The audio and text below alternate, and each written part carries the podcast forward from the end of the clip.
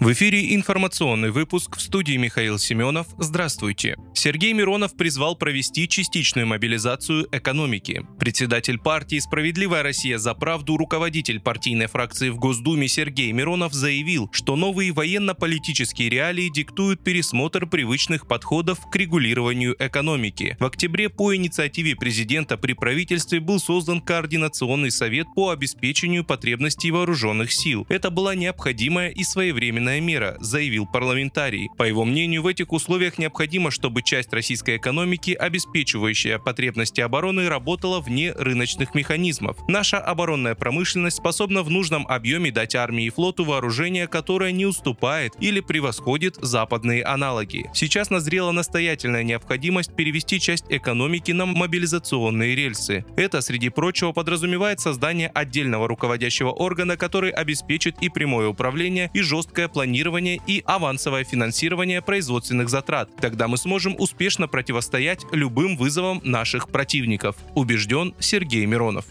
Число жертв землетрясения в Турции достигло 6234 человек. Об этом сообщает телеканал TRT Хабр со ссылкой на турецкое управление по ликвидации последствий стихийных бедствий и чрезвычайных ситуаций. Напомню, в ночь на 6 февраля в Турции произошло сильнейшее на территории страны с 1939 года землетрясение магнитудой 7,8 балла. Эпицентром катаклизма стал район в провинции Кахраман-Мараш на юге страны. 6 февраля президент Турции Реджеп Таyyip Эрдоган объявил общенациональный недельный траур до 12 февраля в связи с землетрясением.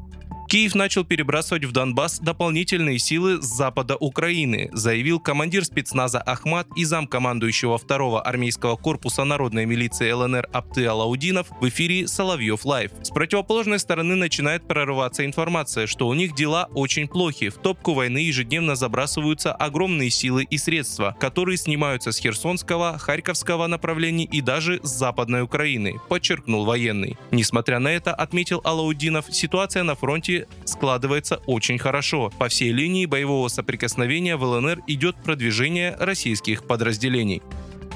Секретарь Совета нацбезопасности и обороны Украины Алексей Данилов, отвечая на вопрос об украинских ударах по территории России, заявил, что Украина должна уничтожить объекты, которые, как она считает, наносят ей ущерб, несмотря на то, что советник главы офиса Владимира Зеленского Михаил Подоляк во вторник выступил с обратным утверждением, отвергнув удары Киева по территории РФ. Во вторник Подоляк заявил, что Украина не наносит удары по территории России, а предоставленное Западом вооружение Киев, по его утверждению, использует для обороны. При этом ранее, как сообщали сообщали СМИ, Подоляк заявил, что в Киеве рассматривают возможность ударов по Москве и Екатеринбургу. В связи с этими заявлениями пресс-секретарь президента России Дмитрий Песков заявлял, что киевский режим ничем не гнушается. России надо оградить себя от опасности.